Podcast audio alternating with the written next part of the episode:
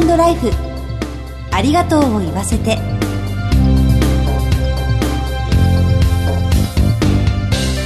こんにちは。番組パーソナリティの久保井あさみです。皆様いかがお過ごしでしょうか？この番組では知っておきたいお葬式を中心とした就活に関わる情報をお届けしています。いつかは訪れるその日のために様々な分野から専門家にお越しいただいてお話を伺います。今回も引き続き東京大学大学院総合文化研究科学術研究員の田中大輔さんにご登場いただきます。お楽しみに。ハートライフありがとうを言わせて。この番組は安心と信頼のお葬式全総連全日本総裁業協同組合連合会の提供でお送りします。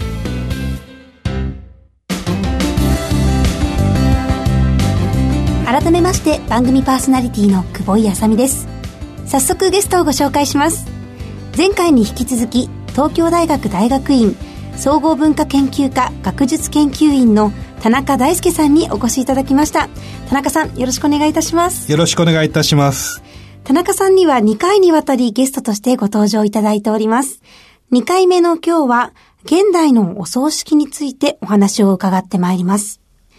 田中さんは長年現代日本の葬儀についてご研究をされて、その調査や研究の過程でご自身も実際に葬儀者にお勤めになられた経験をお持ちです。田中さん、近年ではお葬式が心のケアにつながる側面が考えられていますが、それはどういうことなんでしょうか？はい。あの、やはり近しい人、親しい人、まあ愛する人、を失った時の悲しみや嘆きというのは、まあそれこそ筆舌に尽くしがたいものがあるわけですよね。はい、そしてしかも千差万別なわけです。事情も思いの強さも。ですからそれに対処するということはなかなかマニュアル化できるものではないんですが、はい、ただお葬式をするということ、そのものがまさに亡くなった人に発せる思い、あるいは人が亡くなるということの意味を自分の中でしっかりと受け止めていく、こういう作業になるわけです。それはやはり、いろいろな心理的な側面に限られない、様々な自分にとっての、まあ、ケア、あるいは癒し、慰め、そういうことにつながるわけですよね。うん、で、私自身は、まあそういうお葬式の効用といいますか、機能、つまりケア、はい、人が亡くなった時のケアというものの側面を非常に重視しています。遺族にとっての精神的な負担、悲しみ、辛い思いだったりとかを、すべてお葬式に受け止めてもらうことができて、それによって区切りをつけることができるということですか？そうですね。あの、まさにその区切りをつけると今、久保井さんがおっしゃいましたけども、はい、区切りをつけるということ自体が実はケアになるわけです。はい。つまりその区切りが何もつかない。あるいは中途半端なままもやもやとした心持ちで毎日を過ごさなければいけないというのは非常にやはり辛いことです。はい、そこにある程度の区切りをつける。区切りをつけるというのは忘れ去ってしまうということではなく、はい、亡くなった人への思いを持ちつつ、日常生活に戻るという、そういうことですね。はい。ですから、その日常生活に戻るためにも、どこかで区切りをつける。そういう機会にお葬式がなるというわけで、それはまさにケアと言えるのではないでしょうかと、私自身は考えています。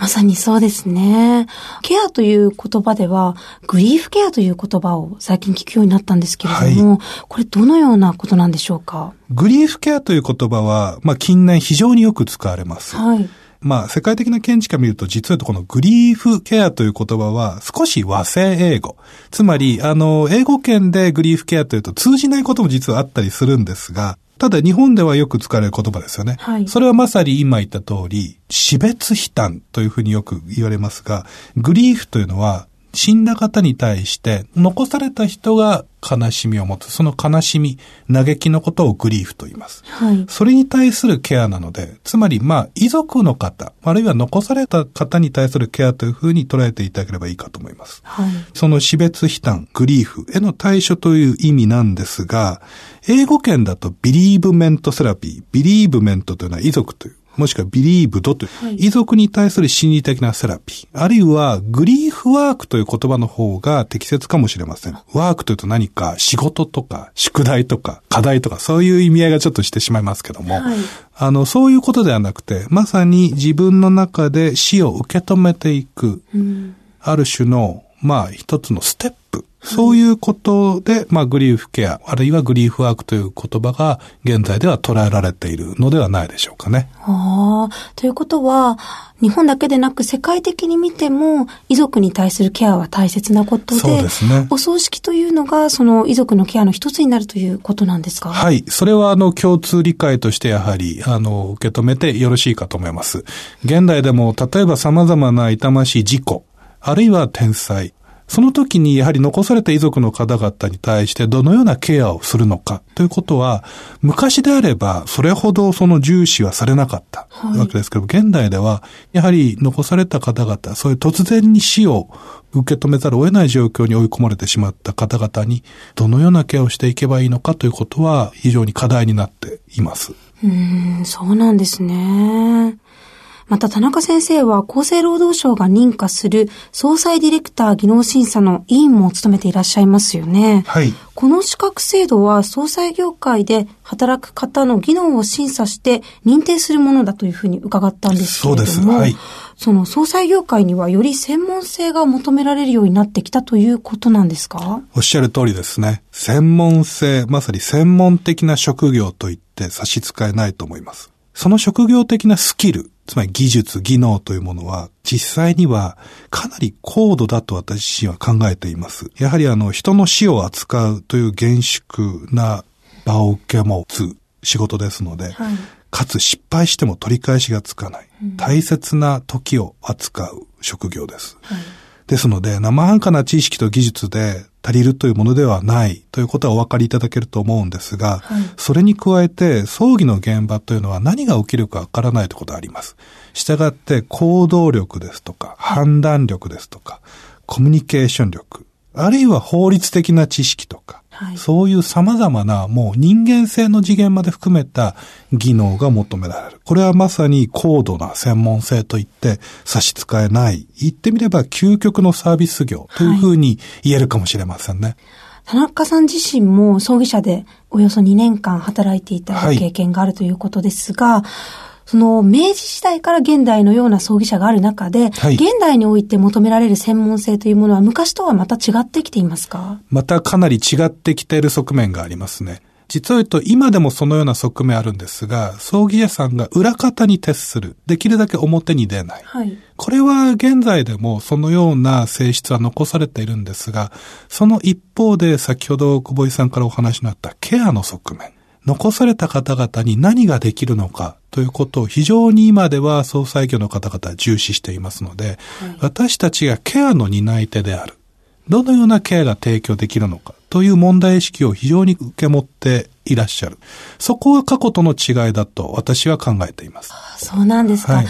ということは、葬儀者の方が担うお仕事というか役割は昔と比べて今の方が多くなっているのかもしれないですね。そうですね。非常にその多岐にわたって、はい、で、かつ複雑になっているという傾向は確かにあるかもしれません。そうなると、葬儀者選びというのが今まで以上に大切になってくると思うんですけれども、はい、納得できるお葬式をするために消費者にできることってありますか？そうですね。やっぱりあの、お身内のことにしても、あるいは自分自身が亡くなる時を考えるということにしても、今はお葬式をどうしようということが非常に重い不安としてまあ人々の生活にのしかかってきてしまっている。はい、これは事実だと思います。ですので、消費者の方々にできることは何かということで言うと、まず気軽に総裁業のスタッフに、はい、お近くの葬儀社に相談をしてみてほしいということなんですね。まあ、できるかできないかという問題ではなくて、はい、そういう立場として葬儀社を捉えていいという思いを持っていただきたいということです。気軽に相談をしてほしい。まずはどのようなことでもお近くの葬儀師さんに相談してみる。これを私としてはお勧めしたいですね。気軽な感じで話を持ちかけてみる。相談をしてみる。まだ亡くなってもいないけども。あるいはまだ問題が起きてないんだけれども、ということでも構わないと私は思います。誰にでも起きることですから、もしもの時にはい。ということを考えて、事前に相談しておくというのは、非常に私としてはいいことだと思いますね。うん、なるほど。葬儀の準備というと、まあ、すごく急いで、亡くなった後急いでやらなきゃいけないっていうふうに思いがちなんですが、はい、どのようにお考えですか？これはですね、やはり皆さんそういうふうにお考えになるんです。はい。で、その気持ちもわからないではないんですが、様々な事情をねじ曲げてまで、急いで急いでやらなければというふうにお考えいただかなくても大丈夫です。ああ、そうなんですか、はい、むしろ、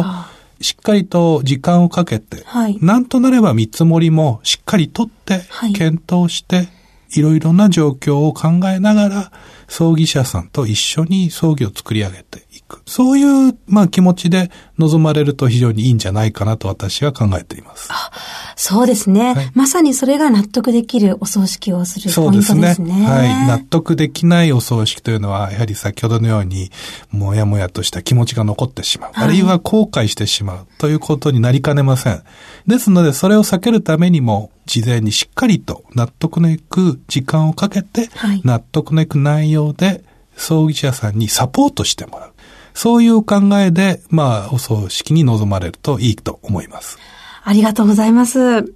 田中さん2回にあたり大変貴重なお話を伺いましてどうもありがとうございました。ありがとうございました。ゲストは東京大学大学院総合文化研究科学術研究員の田中大輔さんでした。お忙しいところどうもありがとうございました。ありがとうございました。全日本総裁業協同組合連合会全総連は命の尊厳ご遺族の悲しみ一人一人に寄り添ったサービスを何よりも大切に考えご遺族の心を形にする地域密着の葬儀者が集まる全国ネットワークです。全総連加盟店ではお葬式の専門家である葬儀事前相談員総裁ディレクターが皆様からのご相談をお受けしております。お葬式のご依頼は安心と信頼の全総連加盟店まで。詳しくは全総連ホームページをご覧ください。すべては個人ご遺族のために。全総連。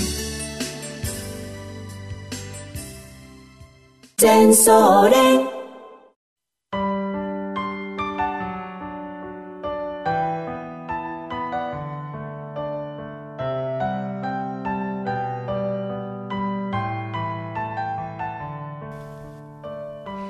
田中先生、ありがとうございました。